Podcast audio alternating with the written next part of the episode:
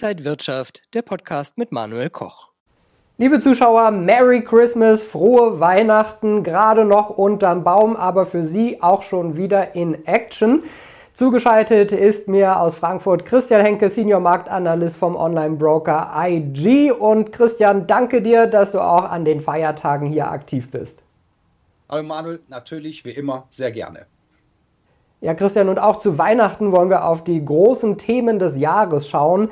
Und da kommen wir an der Inflation nicht vorbei. Das hat natürlich viele, viele Menschen ja negativ beeinflusst.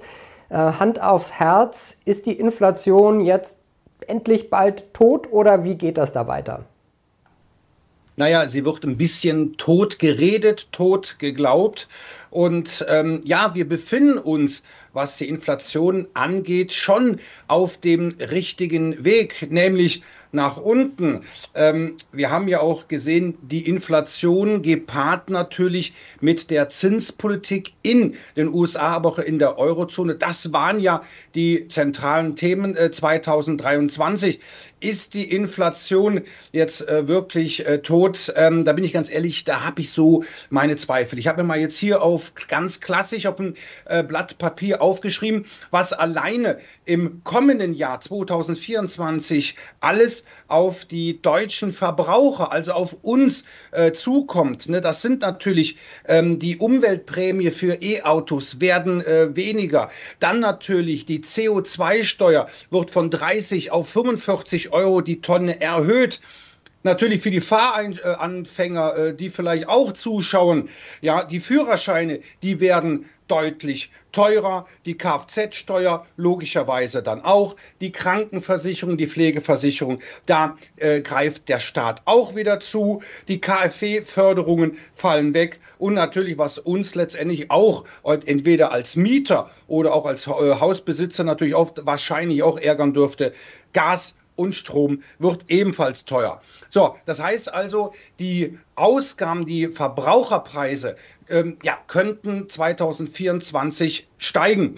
Jetzt kommen wir natürlich aber auch zum Hauptmarkt und das ist natürlich die USA. Da sehen wir natürlich auch, dass die Inflation zurückgegangen ist. Aber jetzt äh, natürlich, Manuel, da möchte ich jetzt natürlich nicht zu kleinlich sein, aber Wichtig ist eigentlich noch nicht mal die rohe Inflation, sondern die sogenannte Kernrate. Ja, da werden also die ähm, Lebensmittel- und Energiepreise rausgerechnet. Und was sehen wir da? Ja, in der Eurozone fällt die in der Tat. Und ähm, diese äh, nähert sich dem Zielwert der Europäischen Zentralbank von 2,0 Prozent. In den Vereinigten Staaten verharrt, stagniert die sogenannte Kernrate bei 4%. Und das, äh, ja, und letztendlich das äh, Ziel der, äh, der US-Notenbank Fed ist ebenfalls 2%. So, das heißt, wir befinden uns auf dem richtigen Weg, aber letztendlich sind wir noch ein gutes Stück von diesem äh, Wert entfernt. Und ebenfalls muss ich auf den Zettel schauen. Die Europäische Zentralbank hat ja auch bei der jüngsten Zinsentscheidung auch natürlich eine sogenannte ähm, ja, Inflationsprojektion zum Besten gegeben. Das heißt also, wie schätzt Christine Lagarde die Teuerungsrate ein? Für 2023, äh, äh, ja, da geht sie von 5,4 Prozent aus. 2024 bei 2,7 Prozent und eigentlich erst im Durchschnitt, das sind natürlich Durchschnittswerte, eigentlich erst 2026 liegt diese bei 1,9 Prozent. So, und da stellt sich natürlich dann äh, die Frage, kommt vielleicht äh, die erste Zinssenkung in Europa, die ja schon für März, April erwartet wird, kommt diese letztendlich nicht äh, schon zu früh äh, in den USA. Da könnte Jerome Powell von der Fed schon am 1. Mai den Leitzins senken. Also wie gesagt, die Inflation, um es auf den Punkt zu bringen, ist meines Erachtens zwar auf dem richtigen Weg, aber tot ist sie noch nicht. Und man muss ja sagen, wenn die Inflation weiter ein vielleicht doch größeres Thema ist, dann ist auch das Thema Zinspolitik der Notenbanken, egal ob in den USA oder hier in Europa, weiterhin ein Thema. Wird uns das also auch erhalten bleiben? Denn das bewegt ja die Märkte immer enorm. Auf alle Fälle. Und ähm, das ist, glaube ich, keine große Überraschung, dass natürlich diese in, äh, beiden Themen, die ja letztendlich ja ein Thema sind, ja, weil letztendlich äh, die äh, ja, Erwartung, was äh, die Zinspolitik macht, beinhaltet natürlich äh, die Inflation nicht nur. Ähm, das sehen wir jetzt ja zuletzt ja auch. Natürlich äh, spielt auch logischerweise die Konjunktur eine wichtige äh, Rolle. Und naja, in den USA muss man ganz einfach sagen, brummt die Wirtschaft, brummt der Arbeitsmarkt. Und das sind natürlich schon so zwei Kennzahlen, die natürlich äh, nochmal der gute Jerome Powell von der Fed ganz genau beobachtet. Die europäische Konjunktur, die schwächelt ein wenig. Deutschland könnte sogar minimal dann in die Rezession rutschen. Aber ob da auch letztendlich schon ähm, ja, die neue Zinswende ähm, ja, gerechtfertigt ist, ähm, das steht mal ähm, im Raum. Aber letztendlich, Mane, was interessiert uns? Ähm, die Anleger sehen das wohl mehrheitlich optimistisch. Seit dem Tief Ende Oktober dies und auch jenseits des Atlantiks kennen die Indizes ähm, ja kein Halten mehr. Ja, der DAX hatte ja schon mal 17.000 Punkte, schon mal so ein bisschen ähm, ja angesteuert und lag auch mal kurz drüber. Also der Optimismus ist letztendlich äh, sehr groß, aber meines Erachtens natürlich äh, schon ein wenig mitunter verfrüht, beziehungsweise es wurden schon reichlich Lorbeeren verteilt.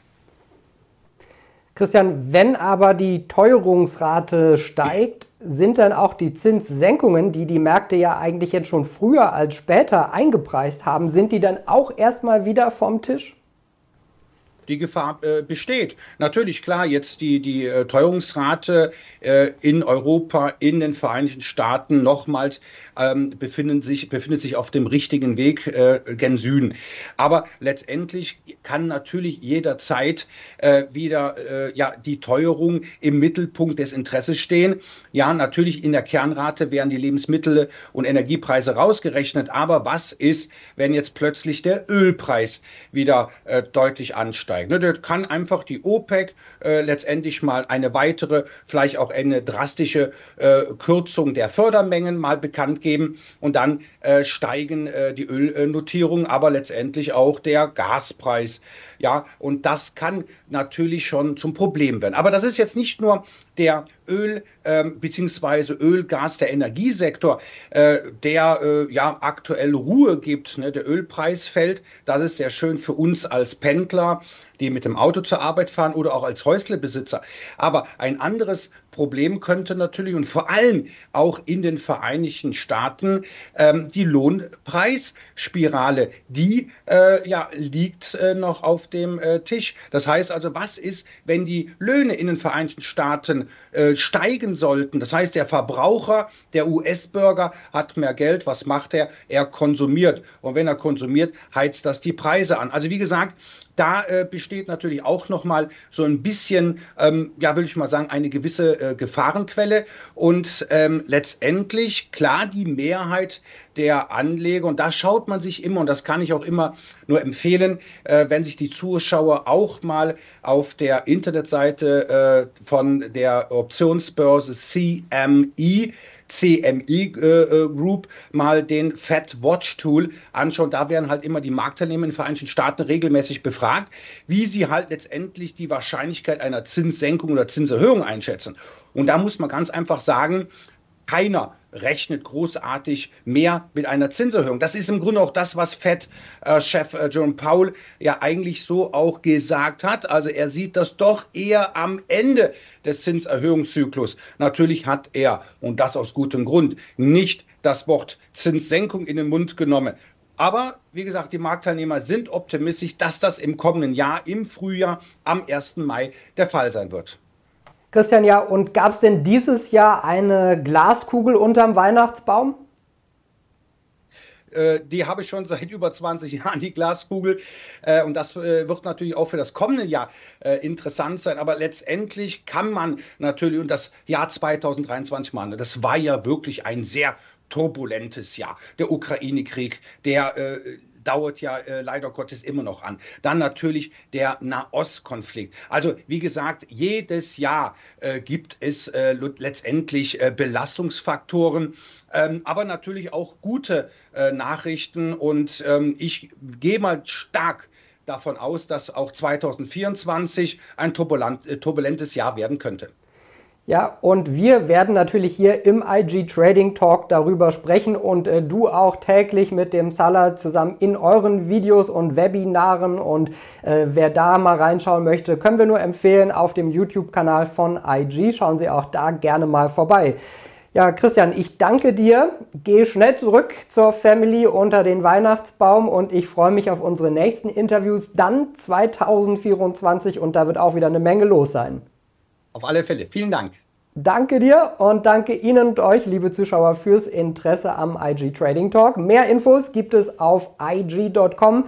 Bleiben Sie gesund und munter. Wir wünschen Ihnen einen guten Rutsch und bis zum nächsten Jahr.